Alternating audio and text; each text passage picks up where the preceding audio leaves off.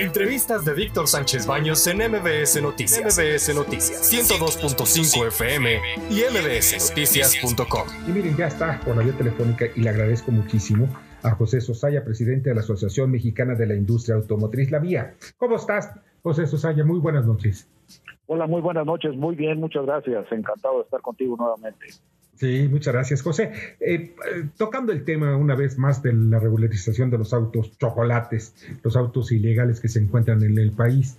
Fíjate que yo he visto mm, a través de los años, me ha tocado otras dos legalizaciones de automóviles, una por allá por los ochentas, otra por ahí creo que finales de los noventas, no me acuerdo muy bien, pero en ellas yo veía que atrás hay todo un contrabando de automóviles usados, carcachas, que van no nada más en coches, sino también en trailers. Los trailers los, los arman aquí con, con un motor de, robado en una parte de Estados Unidos, la, la carrocería de otra, en fin, toda una serie de, que, que, atrás de todo este procedimiento hay delincuencia, hay delincuencia organizada.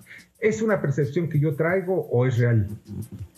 Mira, eh, lamentablemente se ha visto un poco de todo. Efectivamente hay, hay eh, temas de crimen detrás de esto.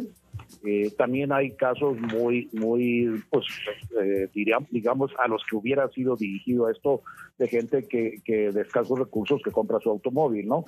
Pero son los menos. Lamentablemente, el problema es que hay toda una organización detrás de esto que está promoviendo la importación ilegal. Yo ya no les llamo autos chocolate porque eso es un término muy light, son autos ilegales. Y hacer legal lo ilegal es un rompimiento al Estado de Derecho. Muchos fueron robados hasta con violencia, muchos fueron robados en Estados Unidos a punta de pistola. Los traen, ¿por qué? Por el contubernio que tienen con algunas autoridades aduanales. Pues estos grupos son casi, son poderosísimos. Eh, ¿Se tiene ya algún monto de, de, vehículos que ya van a ser legalizados? Porque yo escucho que son dos millones, dos millones y medio, pero ¿cuál es la realidad que ustedes están viendo? Pues mira, precisamente por ser ilegales es muy difícil llegar a cuantificar cuántos son exactamente. Yo también he escuchado dos y medio hasta tres millones de vehículos. Nomás te digo que compara eso que con la venta del año pasado de automóviles nuevos fue un millón de automóviles en, en nuestro mercado nacional. Pues imagínate el daño tan fuerte que esto puede ocasionar, ¿no? Sí, y los ingresos que puede tener el gobierno por esto, ¿crees que puedan subsanar? Que son como unos entre 15 mil y 20 mil millones de pesos, que no es nada despreciable, pero puedan subsanar el daño a la industria automotriz mexicana? No, de ninguna manera. Yo, yo lo que lo que veo más dañino es precisamente eh, la imagen que se está dando para los que vinimos a invertir, bueno, las empresas armadoras que vinieron a invertir en México fuertísimas cantidades de dinero, creando fuentes de ingreso para muchos mexicanos, un millón de mexicanos de manera directa, hasta 3.5 familias beneficiadas. En fin, hay un número muy grande de mexicanos que dependen de un ingreso de, de alto salario, no mínimo, sino un alto salario porque es mano de obra calificada y esto pues viene a crear una incertidumbre para empresas armadoras que han arriesgado con México, ¿no? Claro. Bernardo Sebastián, ¿alguna pregunta? Sí, buenas noches. Los vehículos que entran muchas veces al, al país son directamente por las, las carreteras, las aduanas, por los, los fronterizos pero aquellos que llegan, por ejemplo, de bote, que llegan de, Europa, de Asia, que sabemos que podrían también buscar ser regularizados como si fue, vinieran de Estados Unidos, eh, ¿esos son a partir de mafias o son, no sé, eh, agencias aduaneras que ya saben el, el, cómo y, el, y la forma?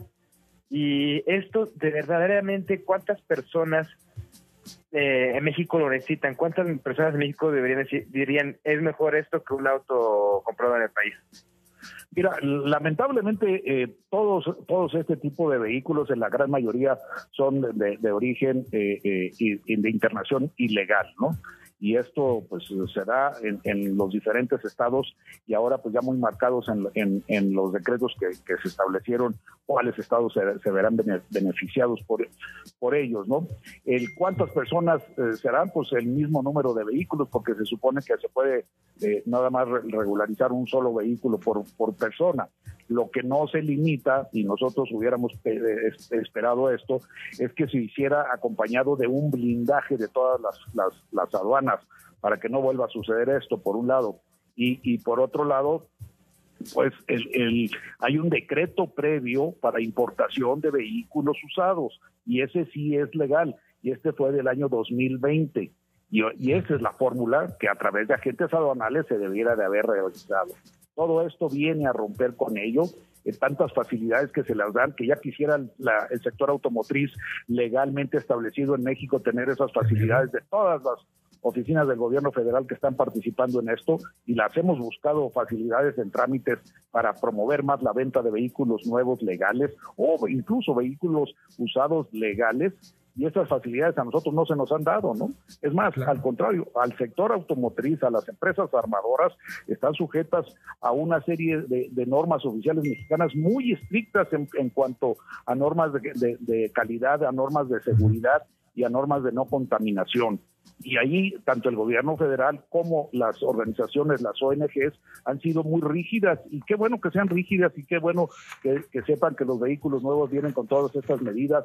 Pero yo digo, ¿y dónde están todas esas ONGs que tanto nos presionan en las mesas de negociación con las normas oficiales mexicanas? Y aquí ninguna ha levantado la mano cuando este, estos 3 millones, 2 millones, el número que le pongamos, van a ser eh, regularizados sin pasar una sola inspección del de, el estado mecánico o de la contaminación que estos emiten a la atmósfera, con el riesgo para todos los demás automovilistas que vayan junto de ellos en las carreteras. ¿no? Claro, ese es el riesgo que tenemos todos los demás, no nada más ellos. Pues de verdad, te agradezco muchísimo, José, que nos hayas acompañado esta noche. Siempre un gusto estar con ustedes y a la orden. Igualmente. Escucha a Víctor Sánchez Baños en MBS Noticias. MBS Noticias 102.5 FM y mbsnoticias.com. Lunes a viernes, 9 de la noche, tiempo del centro de México.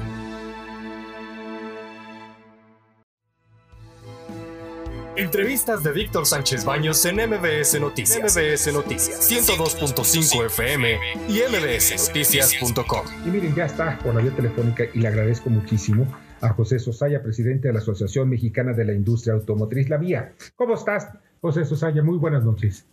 Hola, muy buenas noches. Muy bien, muchas gracias. Encantado de estar contigo nuevamente. Sí, muchas gracias, José. Eh, tocando el tema una vez más de la regularización de los autos chocolates, los autos ilegales que se encuentran en el país. Fíjate que yo he visto, a través de los años me ha tocado otras dos legalizaciones de automóviles, una por allá por los 80, otra por ahí creo que finales de los 90, no me acuerdo muy bien, pero en ellas yo veía que atrás hay todo un contrabando de automóviles usados, carcachas, que van no nada más en coches, sino también en trailers. Los trailers los, los arman aquí con, con un motor de, robado en una parte de Estados Unidos, la carrocería de otra, en fin, toda una serie de, que, que, atrás de todo este procedimiento hay delincuencia, hay delincuencia organizada. ¿Es una percepción que yo traigo o es real? Mira, eh, lamentablemente se ha visto un poco de todo. Efectivamente hay, hay eh, temas de crimen detrás de esto. Eh, también hay casos muy, muy, pues, eh, digamos, a los que hubiera sido dirigido esto de gente que, que de escasos recursos que compra su automóvil, ¿no?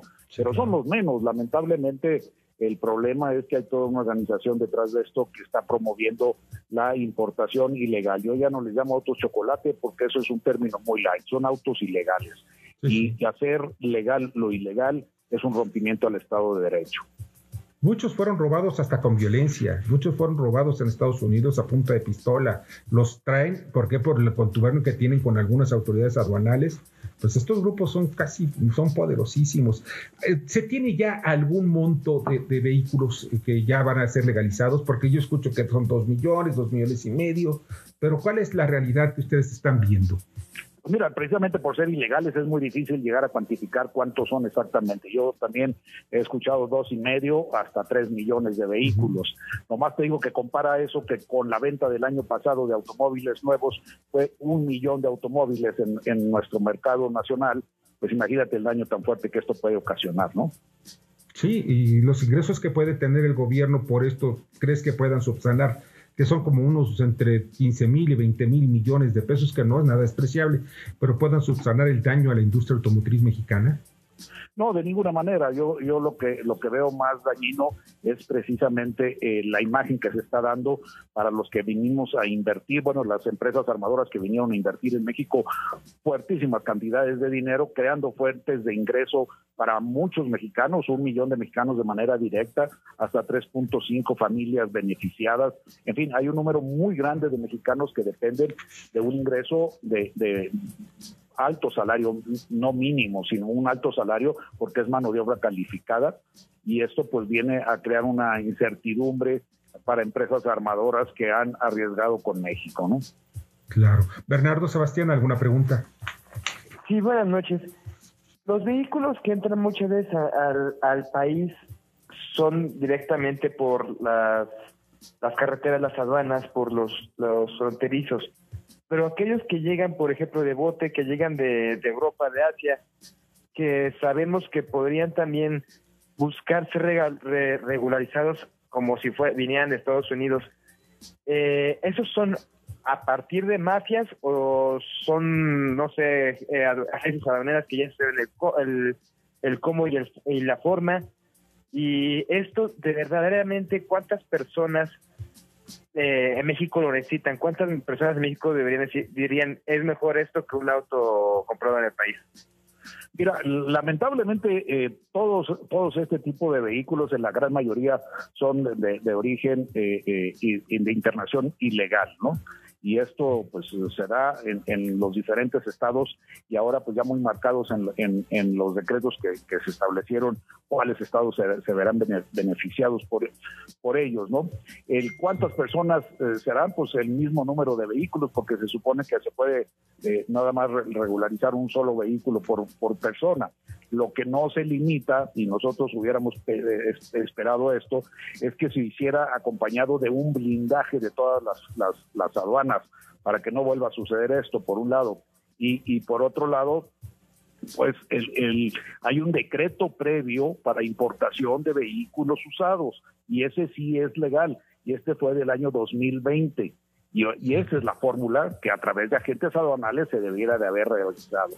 Todo esto viene a romper con ello, eh, tantas facilidades que se les dan, que ya quisiera el sector automotriz legalmente establecido en México tener esas facilidades de todas las oficinas del gobierno federal que están participando en esto y las hemos buscado facilidades en trámites para promover más la venta de vehículos nuevos legales o incluso vehículos usados legales y esas facilidades a nosotros no se nos han dado, ¿no? Es más, al contrario, al sector automotriz, a las empresas armadoras, están sujetas a una serie de, normas oficiales mexicanas muy estrictas en, cuanto a normas de, calidad, a normas de seguridad y a normas de no contaminación. Y ahí tanto el gobierno federal como las organizaciones, las ONGs, han sido muy rígidas y qué bueno que sean rígidas y qué bueno que, sepan que los vehículos nuevos vienen con todas estas medidas pero yo digo, ¿y dónde están todas esas ONGs que tanto nos presionan en las mesas de negociación con las normas oficiales mexicanas? Y aquí ninguna ha levantado la mano cuando este, estos 3 millones, 2 millones, el número que le pongamos, van a ser eh, regularizados sin pasar una sola inspección del de, el estado mecánico o de la contaminación que estos emiten a la atmósfera, con el riesgo para todos los demás automovilistas que vayan junto de ellos en las carreteras. ¿no? Claro, ese es el riesgo que tenemos todos los demás, no nada más ellos. Pues de verdad, te agradezco muchísimo, José, que nos hayas acompañado esta noche. Siempre un gusto estar con ustedes y a la orden. Igualmente. Escucha a Víctor Sánchez Baños en MBS Noticias. MBS Noticias 102.5 FM y MBSNoticias.com. Lunes a viernes, 9 de la noche, tiempo del centro de México.